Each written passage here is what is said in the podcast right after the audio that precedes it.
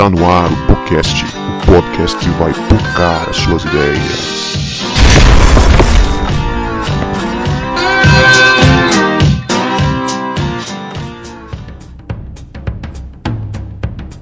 Para você que achava que a gente não voltava, a gente voltou.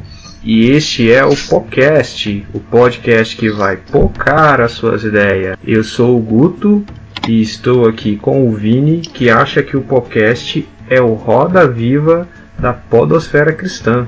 Que isso, eu não sei nem que, que esse troço aí de podosfera, mano. Você é louco. Mas eu sou o Vini e tô aqui com a Leia, que hoje faz seis meses e três dias exatos de casada. Meu Deus! Quando eu estiver comemorando bodas de ouro, o Vinícius vai estar tá falando isso. Eu estou aqui com o João Marcos, que não vai ser esquecido hoje. Nem ele, nem os corinhos do canto cristão. e aí, galera? Eu tô aqui, eu sou o João Marcos e tô aqui com o Cebola, que ele gostava tanto de dançar forró, mas como era crente, ele ia pra para as igrejas pentecostais. eu vou mesmo, eu ia mesmo. Que varão de fogo. E eu sou o Cebola, estou aqui hoje com o Goto. É, ele mesmo. Ele que batia as cabeças, ouvindo Cristo faz a sua cabeça e também o seu coração. Aí, olha só. Olha só. Muitas referências aqui. Gente, hoje nós não estamos eu, sozinhos. Eu entendi essa referência. nós não estamos sozinhos, nós temos a presença mais do que especial do nosso querido Emerson da banda Lucas 9. E o nosso querido Cebola vai apresentar o nosso convidado aí. É, isso aí. Lucas 9 é uma das bandas aí mais na, na nossa atualidade aí. A galera, o, o Emerson e toda a turma aí são crentes de verdade posso afirmar isso aí, que a turma é abençoada. E que Deus continue abençoando aí a sua vida, Emerson, e a da banda. E Deus continue dando o caminho de vocês aí. Daí o nosso Emerson, banda Lucas 9. Patriarca Cebola apresentou a banda e derramou a unção araônica sobre o homem. ah, vai sentir aí. Correndo sobre a barba aqui. É. Né? Muito legal, gente. Boa noite. Queria agradecer desde já vocês pelo convite aí. É um prazer imenso poder falar algumas coisinhas da banda, mas também do reino com vocês. Beleza? Vamos compartilhar isso aí.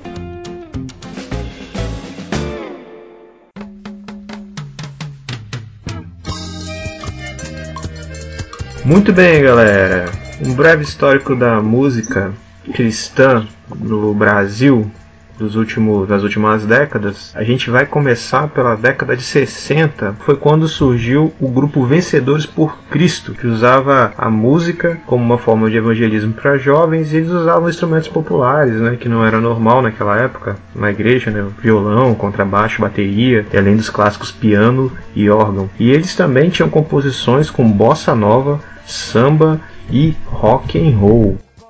Duas décadas depois, nos anos 80, a gente teve o surgimento do Janires e a banda Rebanhão, que já traziam guitarras distorcidas, ritmos mais acelerados e letras pop. Como aquela música que ele dizia assim: Já ensinava o velho profeta, se a tristeza entrar no seu coração, pegue a guitarra e cante um rock para louvar a Jesus. E o Janires e o Rebanhão enfrentaram muitas oposições na igreja.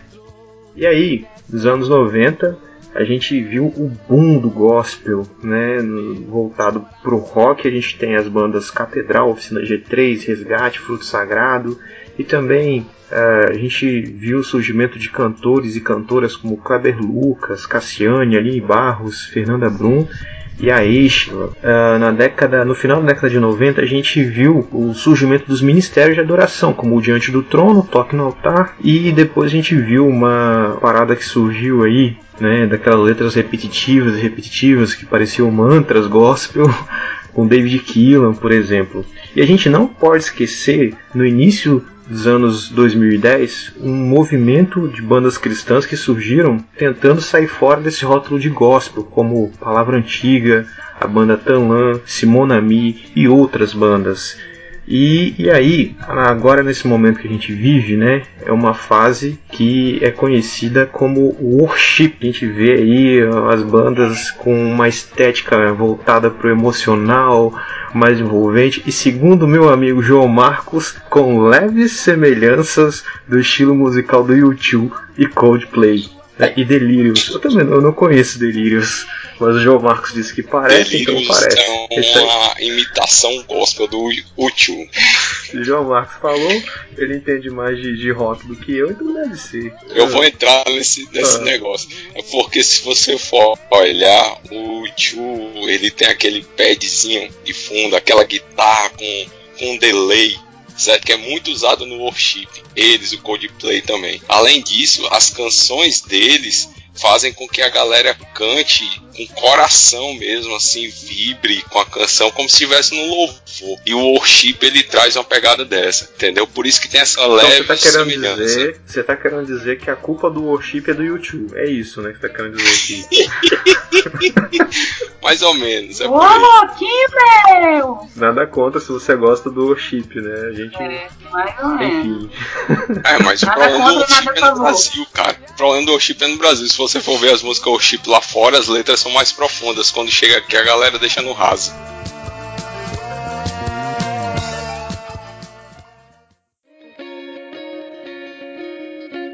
Ô Emerson, Opa, é, a gente queria que você falasse pra gente um pouco da sua trajetória, da sua carreira aí na, na banda, né? Não sei se você teve outras bandas ou um pouco da trajetória da, da Lucas 9 e como é que foi, como é que se deu o seu envolvimento com a música gospel música cristã, como você desejar chamar? Então, na verdade, eu nasci num lar cristão, né? Nasci num lar evangélico, sou filho, neto, sobrinho de pastor, a família, a família realmente, realmente eu nasci num, vamos colocar assim, realmente eu nasci num berço cristão. Então, é, desde desde pequeno, assim, de, de muito pequeno, meu pai, meu pai era músico também, ainda é, né, na verdade, que ainda é vivo. Meu pai é músico, minha mãe também. Então ele tocava guitarra na igreja e tem foto minha, bem pequenininho, com aquelas calças boca de sino, tá ligado? Que era da época. bem pequenininho, com aquela camisa. Eu Bacana. vejo a foto e fico falando que eu tava parecendo um Augustinho Carrara, assim, tá ligado? e eu Ô, ficava Emerson, ali. tu, tu nasceu na década de 70, foi? Boca Cara, de sino, nasci- cara. Nasci em 77, irmão. Aí, tá vendo aí? Fez eu Já falar minha idade. né? Já, cara, tá vendo aí? Mas eu nasci nessa época, então me colocaram, né? Claro que eu não escolhi, né? Claro que eu não escolhi a roupa, mas. Então, tipo assim, na época rolava. Então, já tava ali agarrado na perna do meu pai, nessas fotos e tal. E sempre, sempre no meio musical, né? Criado. Quando eu fiz 10 anos de idade, é que já, a coisa já tava meio conturbada, meu pai já tava desviados, separados, meu pai e minha mãe separados. Meu pai, eu, eu morava com meu pai, e aí a minha mãe teve uma brilhante ideia de, de para me poder, para trazer, me trazer de volta para a igreja, né? Que eu morava com meu pai, a gente quase não ia na igreja. E aí ela, ela, ela viu que eu gostava muito de instrumento, ela comprou uma bateria, cara, e deu para a igreja. 10 anos de idade, foi, foi a forma que ela encontrou de me arrastar. E aí foi, É, é, então, você é baterista, cara? então é, de forma assim, meu primeiro instrumento da vida é a bateria, cara. Mas a bateria não era do capeta, não, nessa época? Pois é, 87 ainda era. é então, pra você ter uma ideia, em 87 realmente era assim, era- eram poucas as igrejas que tinham, né? A- a- Essa bateria, na verdade, ela foi, ela foi da, da Assembleia, pra você ter uma ideia, Assembleia de Deus de Coqueiral de Itapaíca. Caramba! Então, é. Hoje, hoje é o pastor Mário Souza, o pastor de lá, Que mas na época nem era. Então, nem, tem nem- não tem nem sombra mais dessa ba- essa bateria, essa- nem fabrica mais a marca da bateria que, que rolou lá. Enfim, foi passando, só para chegar na pergunta, né? Foi passando-se os anos, essa coisa toda, e sempre envolvido com música ali na igreja, é, participando de algumas bandas e essa coisa toda. No Lucas 9, eu cheguei bem mais tarde, né? A gente sempre participou de, de algumas bandas e, e um, eu era uma banda chamada Banda Agnus. Eu conheci o guitarrista da banda Lucas 9 e hoje é meu sócio no estúdio que a gente tem, Cristiano Chesley.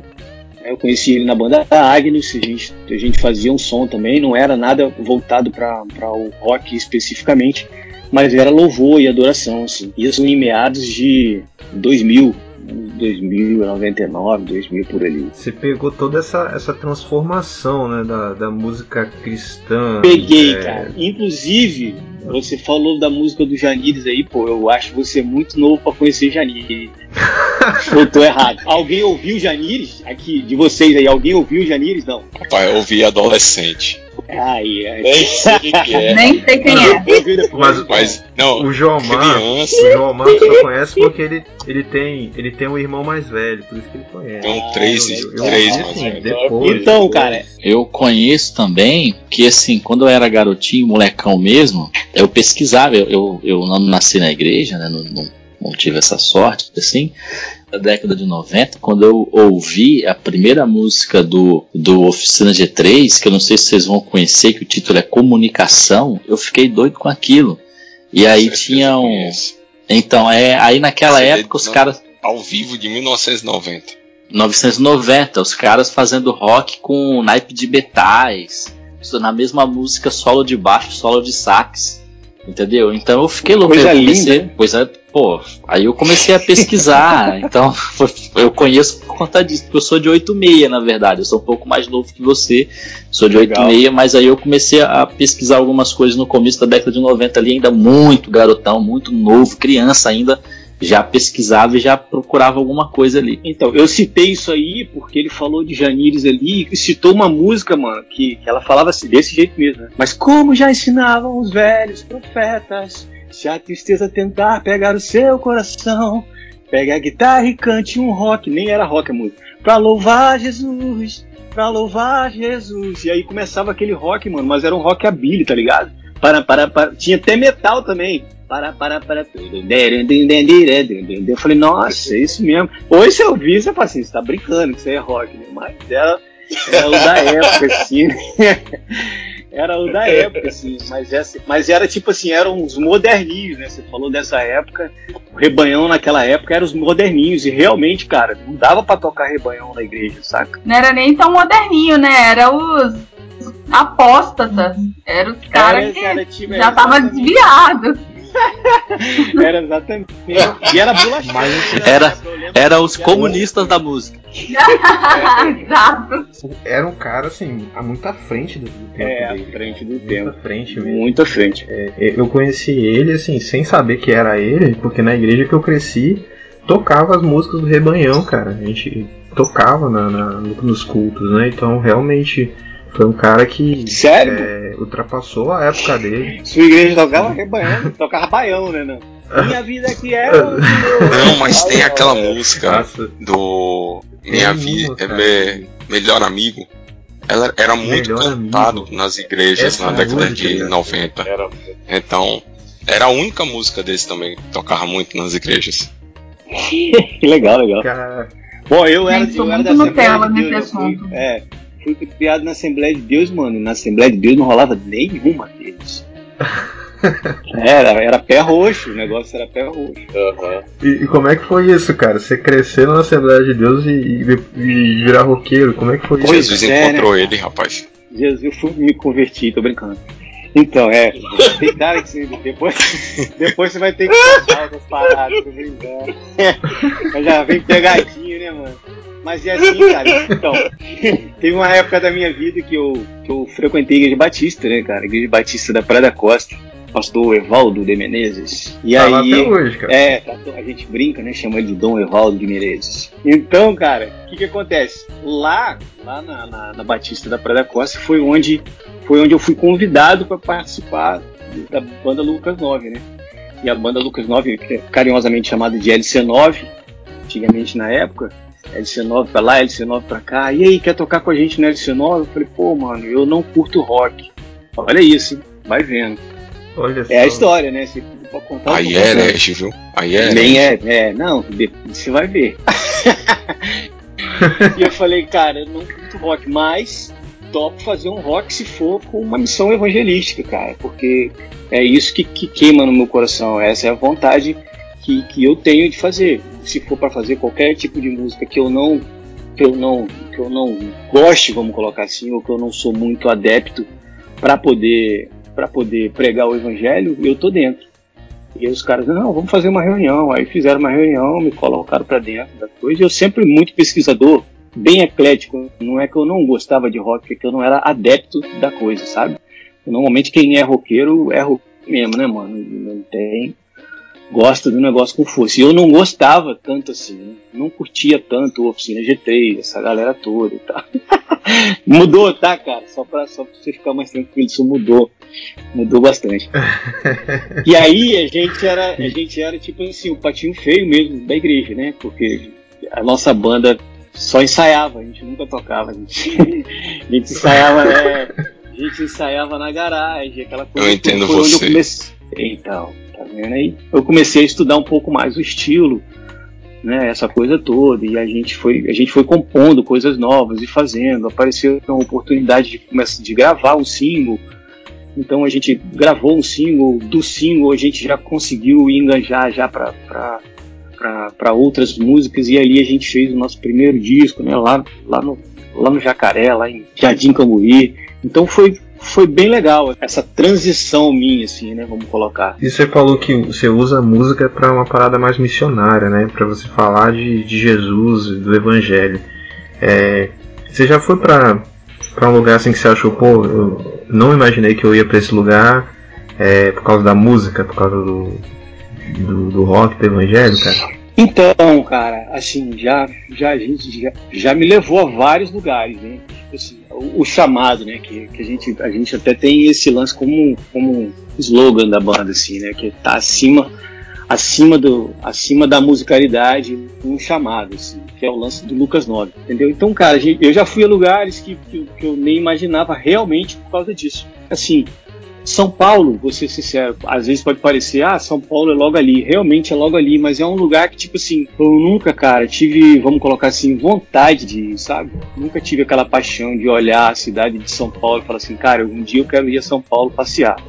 Ou na boa, eu me pergunto, quem vai a São Paulo passear? Com todo respeito, né?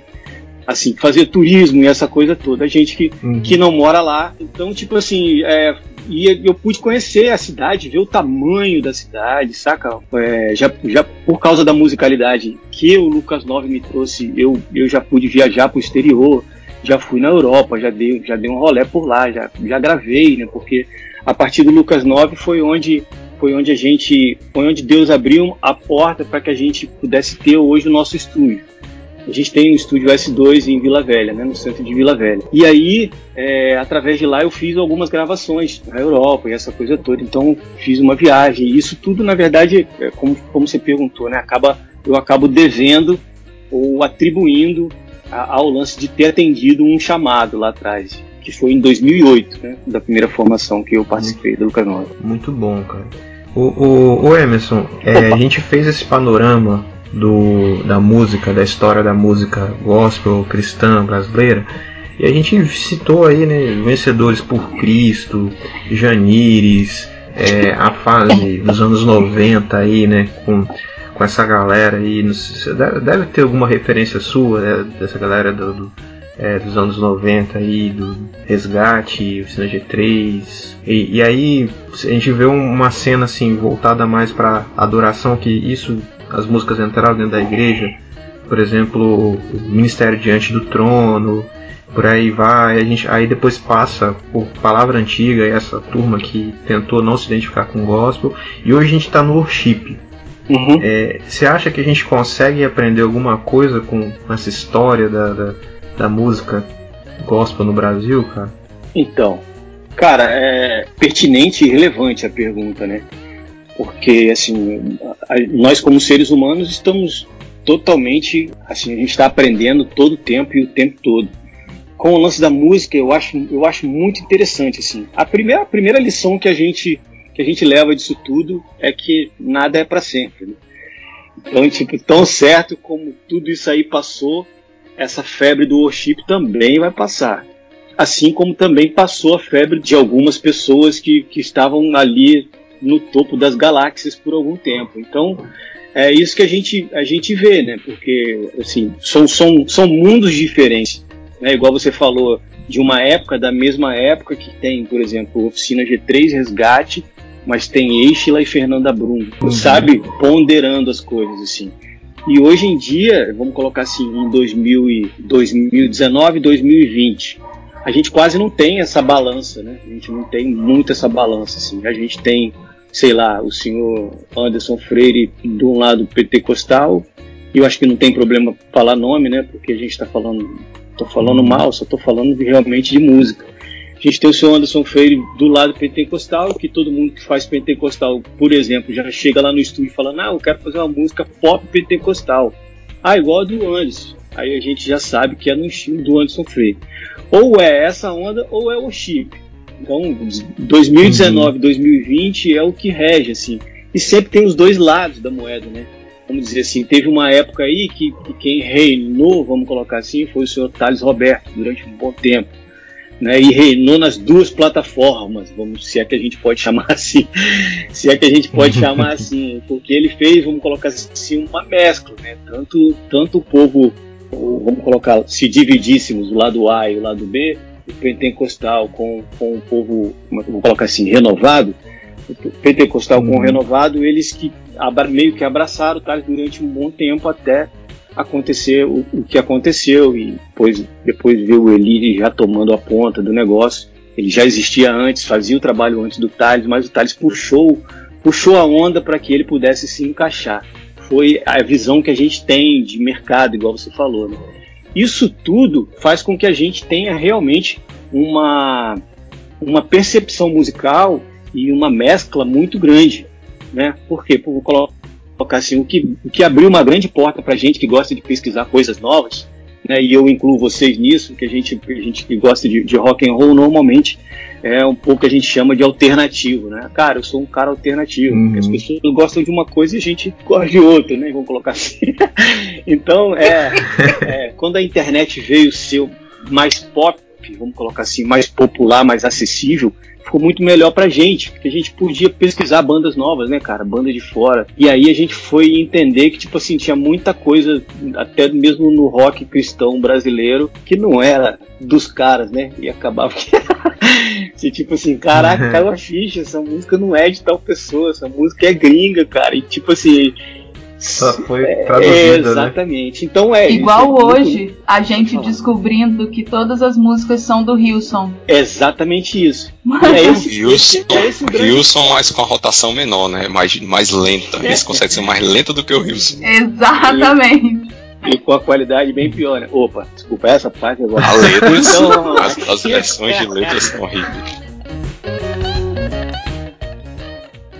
Então vamos lá, a gente. concorda, a gente concorda. O que, que acontece? A gente, a gente me enquadra nisso, a gente, nível Brasil, é, estereotipou a música, né? E escreveu um lance de worship, coisa que não tem lá fora, mano. Lá fora, lá fora não existe worship. Lá fora existe o rock and roll. Você fala assim, cara, se você falar com um gringo, cara, eu, é, o estilo da música de vocês é worship. Worship para eles é adoração. Adoração é adoração, não é um estilo musical, sacou? Então o que, que acontece? Se existe o rock and roll, eles tocam guitarra como parte cultural da coisa. A guitarra para eles, o rock and roll americano é cultural. Isso, isso já vem de tempos. A gente tenta, a gente tenta copiar. E isso já tem tempo, sabe? E vamos colocar assim, a guitarra foi ficando foi ficando popular na igreja e mais aceitável hoje por causa dos delays, por causa dos reverbs né, que a gente tem essa ambiência toda que arremete ao lance do worship. Então, mas o que, que acontece? Se você colocasse, por exemplo, um rock um pouco mais pesadinho dentro da igreja, você já começa a ver uns olhares meio tortos. Foi a forma de, a forma de popularizar esse, esse tipo de música, entendeu? Mas esse lance, igual a repetição, se você for ouvir uma música americana, você vai entender que são loops, cara.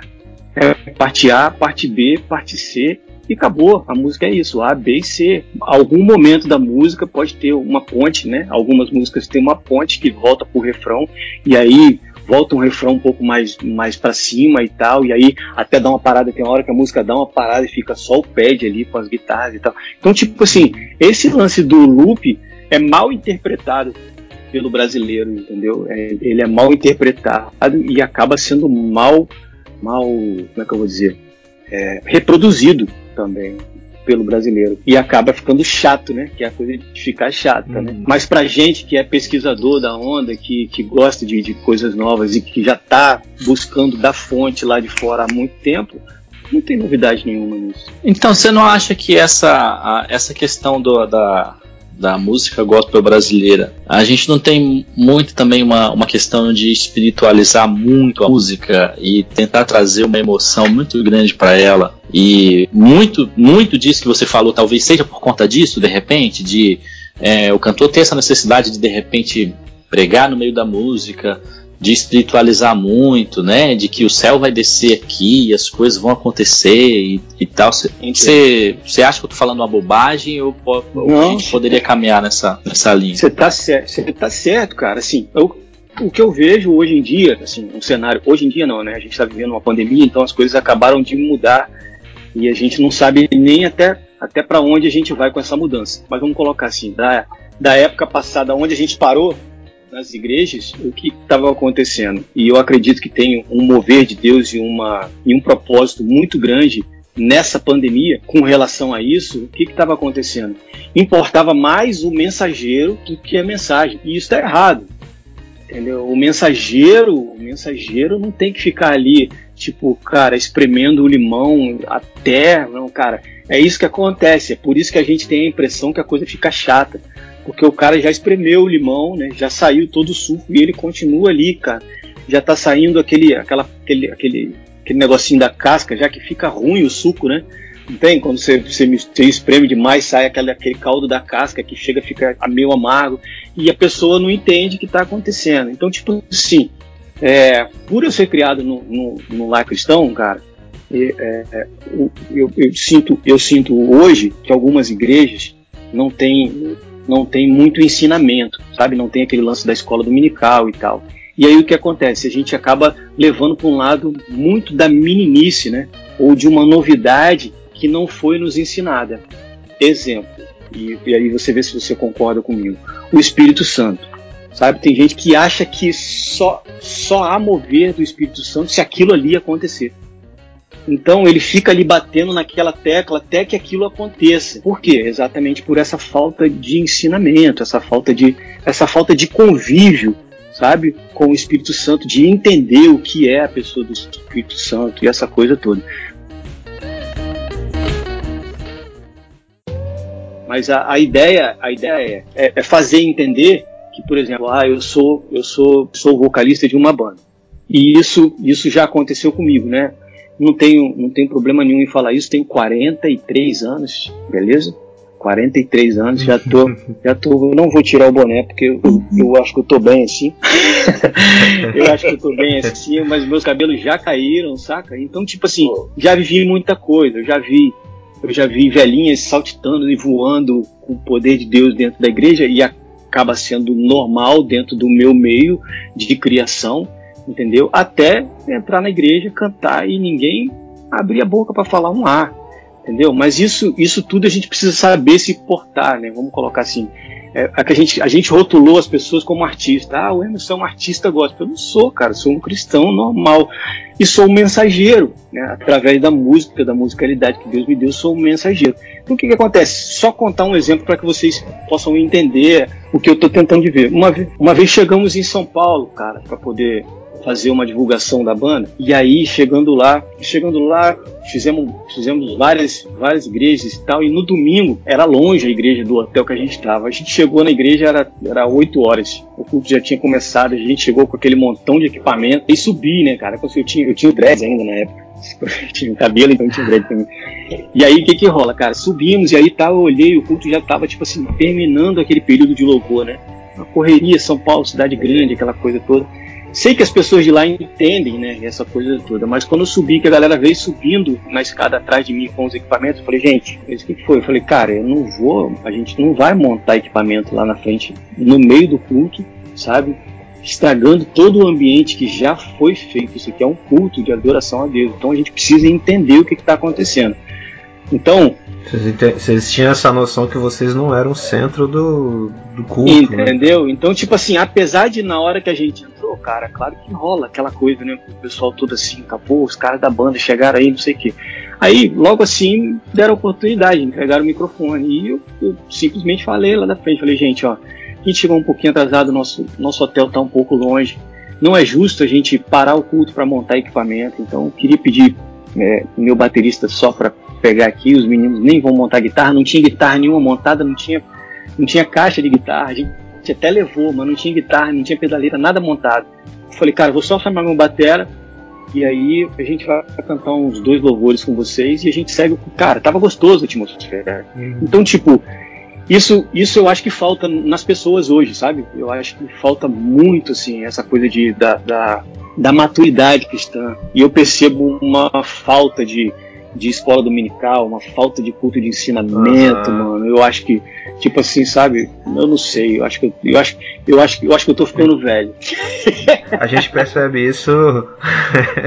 a gente percebe isso nas letras que são que são produzidas também, né? Uma, são umas letras muito raras, umas letras com pouca é, teologia, ou uma teologia ruim também. O, o Emerson, tem Sim. uma outra pergunta aqui, que uma coisa, o Cebola, ele falou comigo bem assim, pô, tem, tem uns caras aqui da Lucas 9 pra gente chamar, pra gente trocar uma ideia e tal, o Emerson. e quando eu, eu, troquei ideia com ele, ele falou que é, tocava até música, é, é, música do Inário, não tinha isso, tocar só rock e tal. Eu achei isso muito maneiro, né? Essa fala do Cebola. Aí, a, dentro dessa fala, uma pergunta que eu queria que a gente trocasse ideia aqui é sobre algo que talvez as pessoas não conseguem entender, né? Que existe música congregacional, ou seja, uma música para a gente cantar com a igreja, e uma música que às vezes é uma música autoral que a banda tem, que se você levar para dentro do culto, não vai funcionar, né? Não foi feita para isso. É, e o que, que você pensa sobre isso? Como é que é a sua experiência como banda, cara? Tipo, vou, vou produzir minha letra aqui, mas essa letra aqui pode ser levada para dentro de um culto ou é uma parada que é só para tocar em shows, essas paradas assim? Então, mano, algumas pessoas não, tão, não estão prontas, não estão prontas para esse tipo de acontecimento. Ou seja, às vezes você chega numa igreja, é convidado para um, uma certa igreja, as pessoas sabem que a sua banda é de rock, mas quando você chega lá, você entende que o público não é o seu público que está ali, saca? Você olha para a igreja e você vê que o seu público não está ali. Você fala assim, rapaz, não dá para tocar rock aqui. Então, várias vezes, várias vezes, muitas vezes mesmo, já chegamos na igreja e tocamos as duas músicas da banda e, e cânticos, cara. Cânticos. Isso, isso é completamente normal, assim, porque o culto é, é o que eu disse para vocês né, no início. A mensagem, ela é mais importante do que o mensageiro o culto ele não é para mim, ele não é para o pastor, ele não é para quem está sentado, ele é para Deus. E o ministro, o ministro de louvor, quem está com o microfone na mão levando o louvor, a, a, responsabilidade dele é fazer com que a igreja cultue a Deus. Ele não está ali para ser visto, entendeu? Então é essa é a maior dificuldade que temos hoje em dia de compreensão. Mas dentro disso que você falou, é a forma com que eu vejo entendeu? Cantor cristão, inário, as coisas. Eu me amarro, cara. Eu tô fazendo, eu tô fazendo um trampo agora no meu, no meu Instagram, nessa época de, de, de, de pandemia, que, poxa, como, como não, tá, não tá podendo ir a galera toda para tocar dentro do estúdio, eu tô gravando as coisas e eu mesmo tô me filmando, eu mesmo tô editando, tô soltando lá, tipo, de um a dois vídeos por Muito semana, legal. sabe? E tem coisas antigas, assim, que a galera tem curtido. Eu tenho visto que assim, caraca, essa música aí, não sei o que e tal. Então, tipo, tem rolado essas coisas, você percebe que, tipo assim, você consegue. É, fazer com... você acaba na verdade virando um instrumento assim sabe para que as pessoas possam chegar até Deus através da sua própria adoração, entendeu? É, vocês falando, falando isso, eu lembrei de uma história que é aqui a gente é mal contador de história, né, mano? Eu tenho um amigo que lá em 2003 ou 2004 ele tocava numa banda e aí rolou uma maior crise porque a banda queria fazer assim 70 80% da, da, das músicas dos cultos que eles iriam participar 70, 80% das músicas eram músicas autorais. E aí esse batera, pô, com veio de liderança e tal, foi questionar isso, né? É, uhum. Queria que se cantasse música congregacional, porque a igreja tinha que participar também. É legal você apresentar o seu, o seu trabalho, né, a, a sua música e tal, mas a música congregacional a igreja também vai, vai poder participar, então você mesclar isso é bom. E aí esse cara acabou discutindo é, tiraram ele da banda e um pouco tempo depois a banda fez sucesso aqui em Vila Velha, não só em Vila Velha, é, hoje inclusive o vocal da banda aí é, é, é famosão aí, toca, toca numa outra banda, o cara é muito famoso hoje, mas eu, aí um tempo atrás eu conversei com ele, ele até falou comigo assim, cara, ó, se eu pudesse ficar na minha, eu tinha ficado, bateu até um arrependimento, mas eu tenho certeza que eu fiz a coisa certa, tá ligado? É, eu entendi. Bacana isso aí, cara. Isso é bacana demais. Mas é, é, tipo assim, é isso, né? A gente vê esse lance do sucesso com, com, com, algum, com um olhar diferente, né, cara? Sucesso é você ser, ser bem sucedido naquilo que você faz, né, cara? Ou no que você se propôs a fazer. Então, tipo, eu, eu, tô, eu sou da linha dele, vou colocar assim, eu sou da linha do Batera. Se eu tiver numa banda, por exemplo, e a galera toda quiser fazer uma parada que eu sei que, tipo assim, que que, que fere meus princípios bíblicos, principalmente, o que eu fui ensinado dentro da igreja, cara, eu peço pra sair, falo, mano, ó, segue o caminho de vocês aí, porque eu, eu, eu acredito assim, sensado, e a gente segue a amizade, mas cada um pro seu canto. Eu vou aproveitar e vou mandar um salve para ele aí, pô, Júnior Campanha. Aí, cara, eu gosto de gente é, assim que. É, isso aí, valeu, Júnior. Mas... É. Se você estiver ouvindo a gente aí em algum tempo, você vai lembrar dessa história aí que acompanha um pouco do teu sofrimento aí. E em off depois eu falo o nome da banda. Eu acho que a banda nem tá apresentando mais hoje assim, porque o vocalista saiu, foi para outro, foi pra outro trampo e tal. O cara até o vocal fez, tá fazendo sucesso pra caramba aí também. Legal, legal. Todos nós aqui, a galera aí, a Legal. maioria, tudo. Desculpa aí, velho, desculpa aí. Pô, tu já pescou, né, o- a banda, né? Tu pescou, né? Não, não sei quem é, não. Segue, segue o baile. Não, o. o então, foi, foi massa, velho, quando eu tava conversando com os meninos, aí eu falei justamente isso, né? Que como nós, como os líderes aqui de, de, de juventude, essas outras coisas assim, eu creio também que os meninos tiveram grande, é, muito trabalho aí. Por exemplo, geralmente quando né, eu, eu conhecia, acabei conhecendo muitas bandas, e na, na época eu tava com a rádio online e outras coisas assim, na, na época eu era líder de juventude, e para conseguir, às vezes, banda para tocar na igreja, é, aí eu falava, brother, ó, você canta cinco músicas suas, mas você podia fazer um louvorzinho ali no início ali, porque a igreja não, é tão grande assim, mas é, é, é, é pra mo- mobilidade mesmo até da própria igreja, né? Aí os caras, ah, não, não, não, eu só vou, só canto, nós só cantamos músicas autorais, nossa. Eu falei, rapaz, mas o culto da juventude. E eu- aí eu falei, não, então beleza. Aí eu ia correndo atrás de banda, atrás de banda. Você vê, às vezes o cara perde uma oportunidade, né? E, e às vezes é como você falou, o cara não entende que ele tá ali para uma adoração a Deus, cara. Os caras confundem muito as coisas e não andam com as duas coisas juntas, né? Adoração a Deus através da música que ele fez para Deus, não é a música que ele fez para para nós ouvintes. Ele tá ali adorando a Deus. Então, às vezes os caras acho que realmente perdem esse esse meado aí e acabam né, trilhando por caminhos difíceis aí, né? É verdade. Tem que, lem- Ei, tem que lembrar também que às vezes os caras não tocavam outras músicas, eles não sabiam tocar mesmo. Eles só sabiam tocar aquelas cinco músicas. Só. Ele, mas só ensaiava aquela, bicho.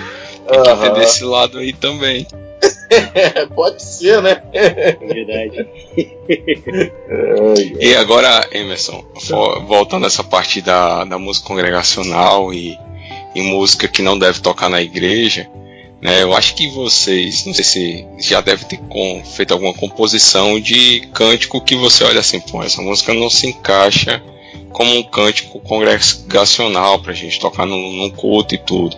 Ou vocês nunca passaram por isso? assim, a gente tem no repertório, a gente já cansou de sair daqui, por exemplo, para fazer apresentações, vamos colocar assim, né, em, em São Paulo, e aí chega lá, a gente tá com o repertório todo de, de rock and roll, o repertório todo da banda, mas aí quando você chega na igreja, você vê que o público é diferente, sabe? Você, você sente que o culto que tá rolando é um culto diferente, não é um culto de jovens, não é uma galera que tá ali esperando o rock and roll. E aí tem que mudar tudo na Uhum. hora. E aí, muitas vezes a gente já saiu daqui com um repertório de seis músicas, sete músicas da banda pra fazer, além dos cânticos, e chegar lá, é, cara, não tem jeito, vai ser só os cânticos, não tem, não tem Aí- aí nenhuma perde, da banda. perde todo o é, ensaio. É, tem que jogar tudo ensaio fora. já era, né? é, essa, Essa pergunta esse do, da- do congregacional e não congregacional é porque a gente vê que muitas bandas, das quais até eu curto também, Metal Nobre, Fruto Sagrado, até Resgate, que você, Uhum. por exemplo, não dá pra cantar rock da vovó no, no, no, no culto. Pois é. Né? Então tem, tem, tem. É por isso que a gente tá vendo essa questão. Pô, será? Existe essa diferença, né? Daquilo que é congregacional, que a gente canta no louvor, canta na igreja com o pessoal, e aquilo não. Que é muito usado, alguns até dizem que é para partir evangelismo. Eu uso muito para poder alcançar os não crentes, porque é diferente, como baião, né? Então, né, para poder pegar e depois ouvir outras músicas com palácios, né? Músicas também de vocês aí que falam do Evangelho de Cristo. Então é algo muito, muito importante a gente realmente deixar claro que existe essa diferença daquilo que pode ser cantado na igreja daquilo que não, não, não porque a letra é ruim, mas porque ela não tem uma conotação de louvor. Né? É. Nesse último disco que a gente fez, o nome dele é Sem Máscaras, na maioria dos discos a gente sempre teve essa preocupação né, de colocar uma que a gente chama de, de balada, né? de colocar umas, umas duas ou três baladas para que quando a gente chegasse na igreja a gente tivesse essa ponderação, porque fica chato também você chegar numa igreja, você leva uma banda e chega lá, a banda só toca cântico, não apresenta nenhuma música da banda. Então a gente, a gente tinha canções nessa linha também, né, para poder chegar e tal, tal, tal. Uma das canções a gente nem, a gente nem chegou a gravar, porque a gente mostrou pro pessoal da oficina e rolou lá direto, foi Tua Mão, quero sentir a tua mão. E aí Muito a gente bom. falou assim, depois que os caras gravaram, a gente nem se atreveu, né? Eu falei, mano, vamos fazer o seguinte, deixa isso quieto lá. Os caras não vão gravar ela. Eu falei, né? A comparação, bicho, como, né? Eu falei, vamos deixar isso pra lá, deixa os caras ser felizes pra lá. Desavisado, tá? desavisado, é. nego desavisado vai falar assim, os caras tá copiando a oficina. É, exatamente. Exatamente. Aproveita só os direitos é. autorais, né? é, a gente fica quietinho aqui sem problema nenhum, deixa vir, né?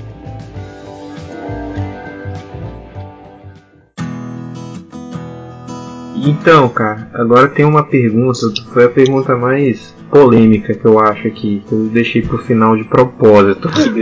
Que beleza. é daquelas que, que a gente gosta, mas a gente gosta de polêmica. É, de vez em quando a gente ouve assim, né, ou vê nas postagens do, do Facebook, né, que aquelas listas de valores que alguns artistas cristãos cobram para tocar na numa igreja no evento.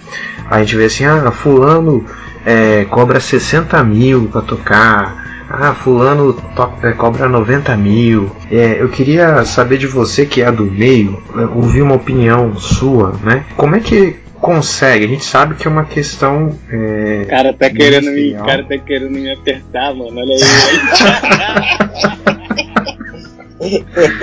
você que é, é do meio, tipo assim, você que é do meio, eu não tenho nada a ver com isso. Responda assim. Vai lá, termina mas, a pergunta. Mas a, gente, a, gente, a gente entende que é uma questão ministerial, só que também é, é um trabalho, né?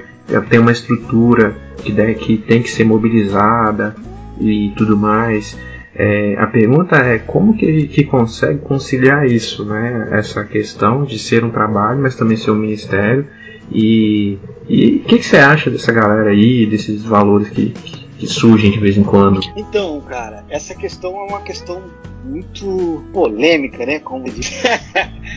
Porque a gente, a gente gostaria, sinceramente, como, como, como Deus colocou no nosso coração de pregar o Evangelho, e aí a gente tem sempre aquilo com a gente, né? Que a gente recebe de graça, a gente dá de graça, certo? Só que nem sempre isso é possível, por quê? Porque é, como é que a gente faz a obra é, sem deixar a família, por exemplo? Então você vai sair de casa para passar um final de semana, por exemplo, numa outra cidade, você vai correr um risco na estrada. Isso é a minha visão, né? Você perguntou sobre. Então, a minha visão é essa. Se o músico, se eu estou tirando um músico de dentro de casa, ou um levita que seja, né? A gente tem o costume de chamar de levita, ou um ministro que sai de dentro de casa, é, desculpa, mas é porque é, chamam de levita, né? Então a gente, então a gente fica ali levi, levitando.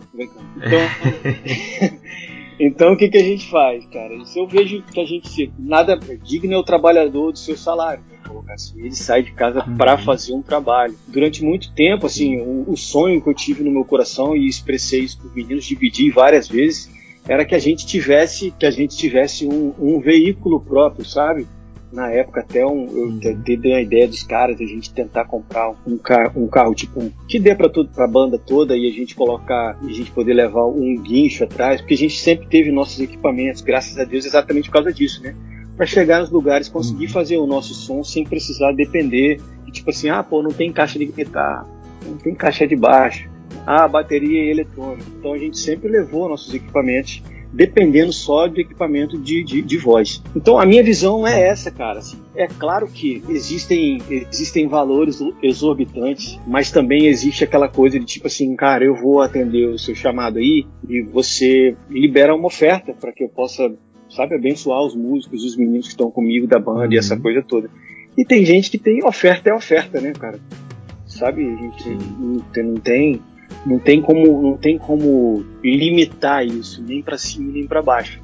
Tem gente tem o princípio de honra bem arraigado no seu coração e aí a gente já teve muita igreja que honrou a banda de verdade mas a gente teve muita igreja que não pode honrar cara. E isso tipo não foi não, não pesou pra gente de jeito algum de maneira alguma.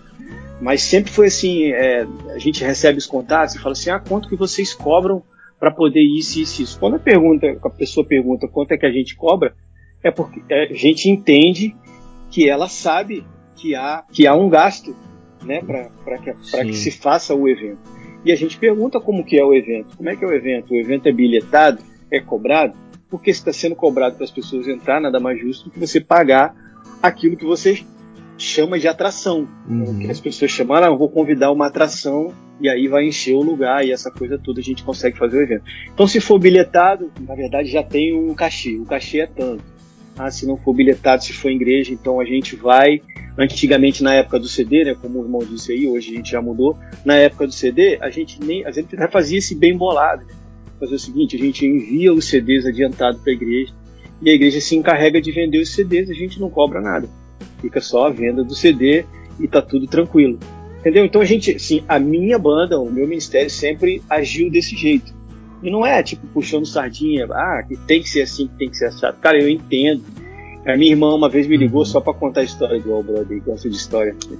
Vou dar uma, ilustra... Vou dar uma ilustrada. como eu tô, como eu tô hoje dentro do estúdio e aí a gente tá dentro do universo do mercado, né? não tem como chamar de outro nome do mercado, é, a minha irmã me ligou e falou assim: Ah, eu só queria convidar o cantor tal. Vou falar o nome não, mano. Aí tá doido eu falar o nome.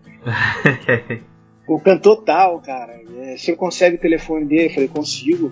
Ah, porque a festa é de 25 anos aqui da igreja e tal, era até da, da igreja de Coqueiral de Itapaí, que 25 anos foi, já tem um tempinho já, já tá com 30, então. e aí ela, ela pegou, eu passei o telefone e ela ligou e depois me ligou desesperada. Ah, cara, o cara me cobrou. Eu falei, ué. Mas qual é o susto, né? Não, porque, cara, não, achei que, poxa, não sei o quê. Então, tipo, tem muito disso, ainda é uma coisa bem. Sei lá, é como você. Tabu. É, é um tabu, é, é, é polêmico, porque tem, tem opiniões diferentes, né? É muito complicado. Tem gente que não entende essa Sim. questão de honra e tal. Eu, por exemplo, hoje, hoje para eu sair da minha casa e não passar um final de semana com ou com a minha esposa ou com minhas meninas aqui, cara, é complicado para ir só, sabe? Cara, não vem aqui atender. Então, quando é por aqui por perto, porque igual a gente fala assim, ah, mas você vai fazer a obra. Desculpa, mas a obra eu faço na minha igreja. Não é real? Sim. É real, a obra eu faço na minha igreja, a obra local. Pois é. Se você... É, é bem. Não, é, é bem assim mesmo, né? O pessoal ah, fazer a obra e tal, mas o irmãozinho da, do louvor não serviu pra fazer a obra. Tem que Pois. chamar a banda de fora pra fazer a obra. Não é? Assim, E ainda eu não tenho. é, é, eu, não, não honra o cara, não cobra os, os gastos do cara, né? eu não sou contra, É, não, sabe? Não sou contra cachê, sabe? Mas também não sou a favor de todo caso. Eu acredito que cada caso é um caso, precisa ser estudado e precisa ser conversado, né, cara? Com uma boa conversa, você entendendo e, e explicando, cara, não tem, não tem por que negar uma agenda. Hoje em dia tem uma parada de. Porque assim, tem, tem muita gente que tá pedindo, pede algo que é exorbitante, assim, né? Então a gente vai dos dois extremos. A gente precisa compreender que é um ministério e como ministério vocês são dignos, né? De. Não vou nem chamar de oferta, não, é do salário mesmo. né? É o salário de vocês, talvez. Eu não sei se, se algum da banda consegue trabalhar fora, por exemplo. Eu conheço o Dudu e eu vejo assim a, a, a correria que ele faz para poder ter aluno para trabalhar, para poder sustentar a família. Então, assim, é o salário mesmo, né? Aí, uhum. falou da, da, da, história, eu fui membro de uma igreja aqui em Vila Velha, e aí, no aniversário da igreja, é, eles iam, iam convidar um, um cara, né? É, enfim, um cara aí, um maluco aí. top, velho. Não, mas, mas o cara top, mano. O cara top, top, top, tá ligado? O cara só faltou pedir toalhas brancas, véio, entendeu? Assim, o cara pediu coisas absurdas. E aí o pessoal da igreja é, não, não é que foi uma segunda opção, mas tinha um leque de opções, né? Pra... outras nomes. Cara, Mas eles ligaram, ligaram pro ligaram pro Gerson Borges. Eu vou citar o nome do Gerson Borges porque assim, é, rapaz, o cara veio nesse estilo que você falou, Emerson. O cara veio tranquilo, não pediu nada fora da realidade de ninguém, o cara só, entendeu? Aí ele foi abençoado com uma oferta que a igreja deu, veio, o cara ficou no hotel, nem perguntou que hotel que era, nem nada, falou que ficava até na casa de gente da igreja se precisasse, se pudesse. Então, assim, o cara é. veio, passou o final de semana, ficou longe da família, porque veio sozinho, né? Cantou, uhum. pregou, e aí, pô, a, a igreja que tem condição, né, não vai dar uma oferta abençoada pro cara, vai ficar contando moeda, não, entendeu? Então, assim, a, a, a generosidade precisa partir da gente que está convidando, até para dar mais se for, se for o caso, entendeu? E tem os caras uhum. que pedem até toalhas brancas, entendeu? Então, assim, é, é, eu acho que a, a, crítica vai muito nessa linha do, do extremo, entendeu? Das pessoas uhum. que precisam ir de graça, por exemplo, entendeu? Ninguém trabalha de graça, entendeu? É, é. E, cara, eu já fui bastante crítico a essa questão de cobrar né, para tocar na igreja. É, sou músico frustrado, né? Então eu não vou tocar na igreja, então eu vou tocar de graça, né? Mas é, até eu sempre fui crítico até o momento em que eu olhei os dois lados, o lado do músico, do cara que tem conta para pagar e quer viver do ministério, quer viver da profissão de músico, e também do outro lado de ver igrejas que quando o cara dizia não, você pode me hospedar em qualquer lugar, né? Você me dá uma oferta. E as igrejas faziam, colocavam o cara no pior canto possível.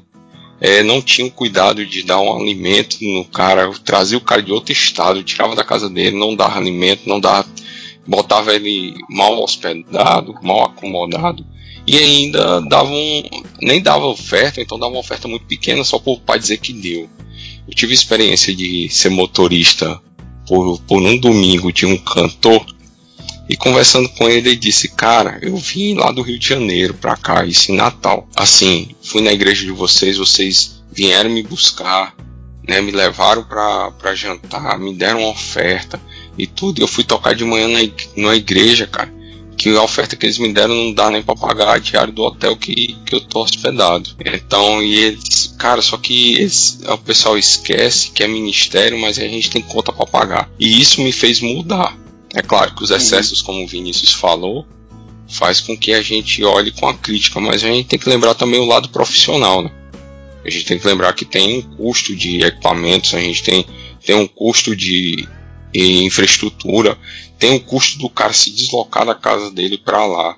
E fora isso, que não estou falando custo financeiro, estou falando custo de tempo, de estar distante da família e todo o desgaste emocional também que ele tem nesse, nessa saída de casa para ir. Então a gente tem toda essa questão de custo que a gente precisa enxergar.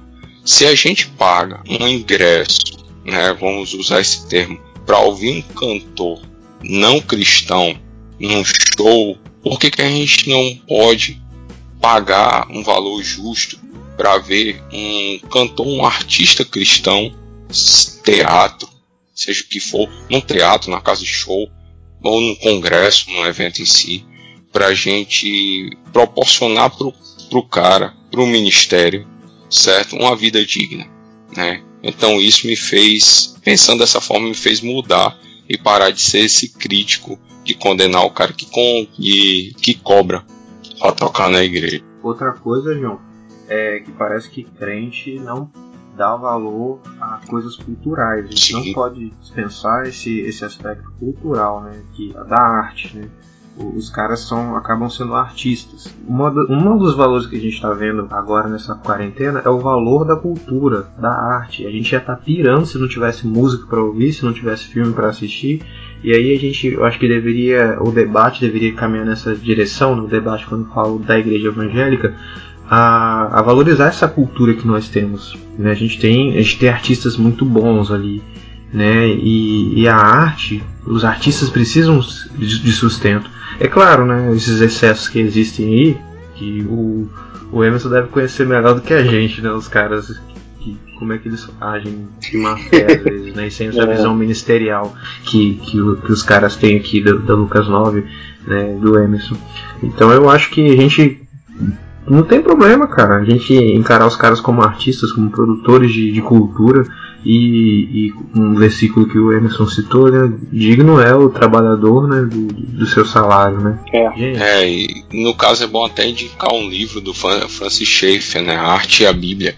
Ele fala muito bem isso, trazendo o conceito de arte da que está contido na Bíblia, e também como a gente até avaliar o, o lado artístico, né, não só cristão, mas até fora da igreja, para a gente não ser tão crítico e fechado à, à questão da arte fora e dentro da igreja. A Arte e a Bíblia de Francis Schaeffer. Indicação.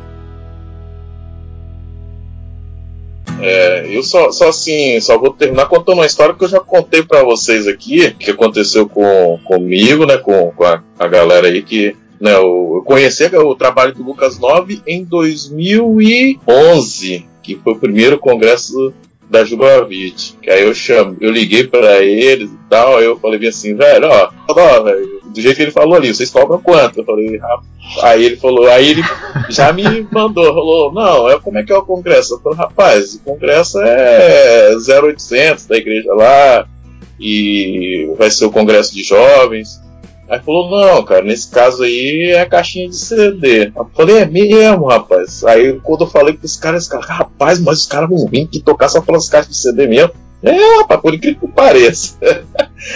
aí os manos, aí eu falei, aí falaram, pô, velho, agora a gente tem que arrumar uma banda pra fazer o. Não, pô, os manos vão fazer o louvor, velho. Ah, não, vocês estão de brincadeira. Não, lá, rapaz, aí, pô, o congresso foi massa, velho. Eles foram lá, tocaram, tudo de bom, conhecemos, aí, aí depois, aí o, aí o, teve um, agora não, consigo lembrar. Teve um lá que falou, não, não, ter que dar uma oferta, que nós arrecadamos uma grana aí e tal. Eu falei, não, quanto a gente tem? Ah, tem 300 reais. Então, passa pros meninos, então, ué. Porque é o trabalho deles, os caras vieram, trouxeram tudo. Aí, beleza. Né? Esse aí foi o primeiro, foi, passou batido, né? Quando chegou em 2013, rapaz, eu liguei, aí os caras, rapaz, aí deixaram tudo pro final. Aí eu falei, rapaz, eu vou ver com, com, com os manos aqui do Lucas 9 ver se tem como eles quebrar esse galho aí em Vitória mesmo, apesar que eu tô vendo, tô acompanhando que eles estão tocando muito fora, já vi até com a oficina G3 lá, rapaz. Aí falou, pô, é mesmo, velho, tu chama os manos lá. Aí eu liguei pro Emerson e falou, rapaz, eu tô lembrado de você, mas agora né, agora tem um problema, né? A gente, né, vocês estavam sendo. é, não sei se vocês ainda estão com o Marcelinho na época, né? Que era o mesmo. Ah, bicho. Era, era o mesmo Não, empresário do. Tô mais não, né? Era o mesmo menino lá da oficina e outras, outras bandas lá, né? Aí, aí você falou, rapaz, por mim, mano, eu vou aí toco de boa, cara. Eu falei, é. Aí, aí ele falou, pô, liga lá pro cara lá. Aí eu liguei pro Marcelinho, ele. Menino era até bom de negócio, ele falou, ó, é X. Eu falei, não, rapaz, a gente não tem dinheiro, não. aí ele É, falou, cara, é não, então. Eu acho, cara. então arruma Em um jeito. 2013 eu tava, Tava, nesse, né? nesse congresso. Aí Tava. ele falou bem assim, não, aí o Marcelo falou assim, não, cara, então. Aí eu liguei, né, pro Emerson, todo triste, né? Falei, rapaz, esse dinheiro aí que o cara pediu, não tem não, velho.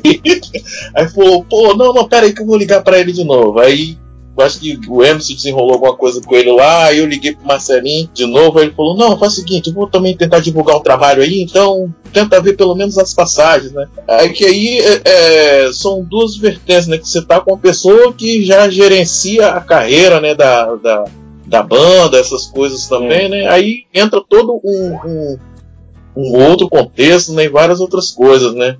Tudo isso que nós falamos aqui, né? De, de questão de trabalho também, né? Que o cara trabalha com isso, né? E aí, na conversa lá, nós conseguimos, né? Eu tinha o, o, os pontos lá no cartão de crédito, consegui comprar as passagens de ida e volta. não precisou pagar hospedagem, não sei. O Emerson se virou com ele aí, carregou. Tá? Ficou na casa do Cristiano, ele. Ficou na casa Ficou na casa do Cristiano, né? então, assim. Mas e vocês, né, sempre assim, é, é, viram, né, com esse trabalho, realmente com esse lado evangelístico, né, esse lado bacana. Eu, assim, tenho orgulho de, de ter conhecido vocês, de continuar conhecendo e, e, e tá, continuar acompanhando essa carreira de vocês aí. Pô, valeu, valeu. Então, essa é uma das coisas que, tipo assim, que, que faz a gente pensar bastante, né? Igual agora, por exemplo. Isso tudo que aconteceu, esse lance de pandemia, que deixa a gente em casa, deixa, deixa o povo de Deus em casa, deixa o povo que, vamos colocar assim, o povo que faz da igreja um mercado, que é o caso do, dos exageros, né? Que a gente estava falando ainda agora. Uhum. É, é, eu vejo, cara, assim, eu consigo enxergar, não sei se, se tá tão claro para vocês quanto tá para mim, que é como se fosse Jesus entrando na, na, na igreja naquela época que estavam vendendo as coisas e quebrando tudo, cara. Saca? Hum. Agora, porque você tem que ficar em casa, agora você não vai vender mais nada. Eu não quero, é como se fosse Deus falando isso, eu não quero vocês vendendo nada, não quero vocês vendendo nada para mim. Não quero que me venda. É como se fosse isso. Então, tipo, para mim tá claro isso, sabe? Para mim tá claro isso. É, é claro que, ah, cara, eu não sei como vai ser na volta. Vou falar na volta porque a gente está vivendo uma situação e eu não sei quando, como colocar assim, quando nego inventar a vacina, como é que vai ser depois. Porque voltar ao normal, é claro que não vai. Mas na volta da, da nossa realidade, do nosso cotidiano, eu imagino que, que as pessoas precisam levar isso em consideração, sabe?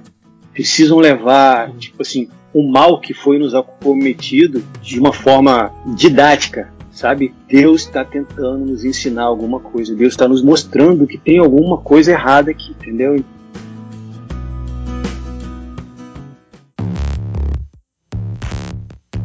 Antes de você ah. encerrar, eu tenho, eu tenho, eu quero recitar um versículo. Quem tiver ligado aí, Marcos capítulo 15, depois do verso, acho que é 34, 35, é, lá diz que Jesus, na hora nona, ele entregou seu espírito e disse: Eli, Eli, lama sabatano. Na hora nona, na hora nona.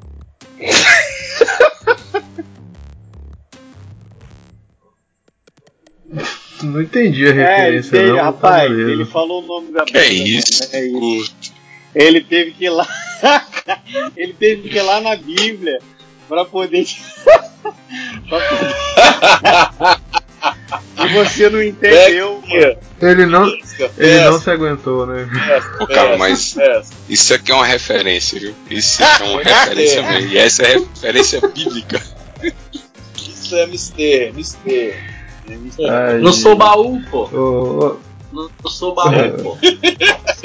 tá certo, Ah, o, o, outro, o, outro cara, o outro cara que não veio, eu não vou falar o nome dele, mas eu sei que não deu pra, não deu pra, pra igreja cantar essa música, aquela música antiga que o pessoal, né? Muito antiga, que é clássica, aquela.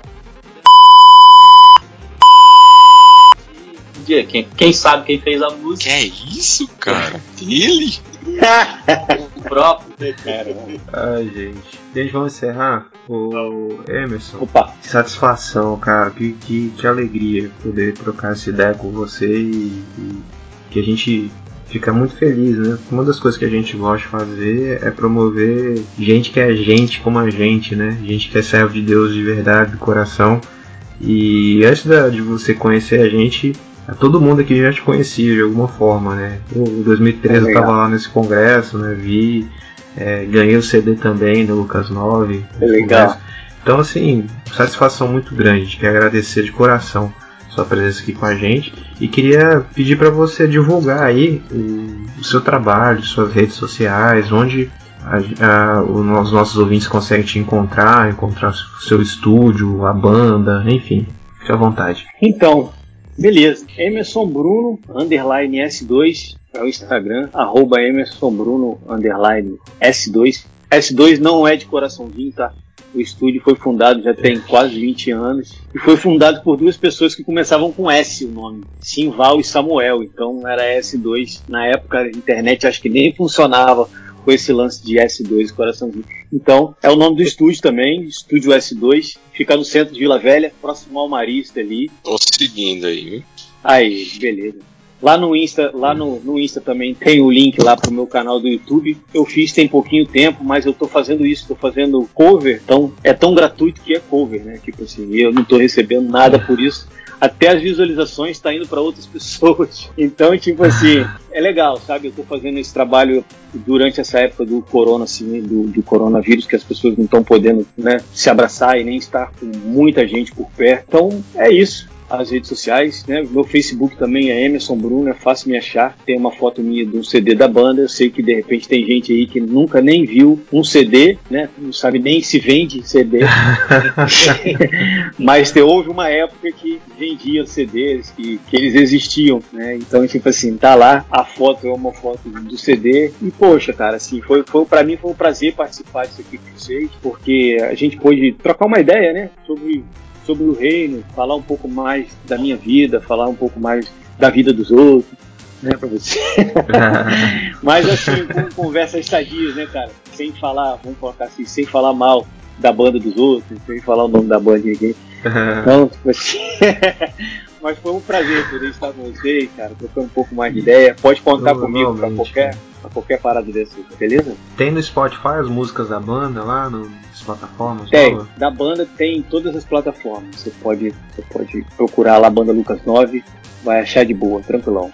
Tanto os CDs, o último CD, quanto os CDs mais antigos. Eu não gosto muito de ouvir não os CDs antigos, porque pô, me dá um nervoso. Você ouve as coisas velhas. Isso, é, cara? você ouve as coisas velhas e fala assim, nossa, cara, pra que eu gravei isso? Porque vai, vai renovando, né? E aí você ouve as novas e fala assim, é, bicho, não podia te tirar do ar. Assim, vai- mas não tem jeito, faz, faz parte da história, né? É legal. Muito bom, muito bom. Então, gente, é isso aí. Esse foi o nosso bate-papo aqui com o Emerson, da banda Lucas 9. E é isso aí, galera. Vamos despedir dos nossos ouvintes. Um beijo no Valeu, seu coração. Um beijo no seu coração. Um cheiro, um cheiro, galera, um cheiro. Um beijo, um E beijo. um abraço no seu coração. Aí, beijo, um abraço no seu coração. Valeu, gente. Tchau, um abração. Emerson, valeu, Valeu, cara. Valeu. Obrigado, é. Ei, peraí, não vai embora ainda não. Ainda tem os salvos e recados para você ouvir.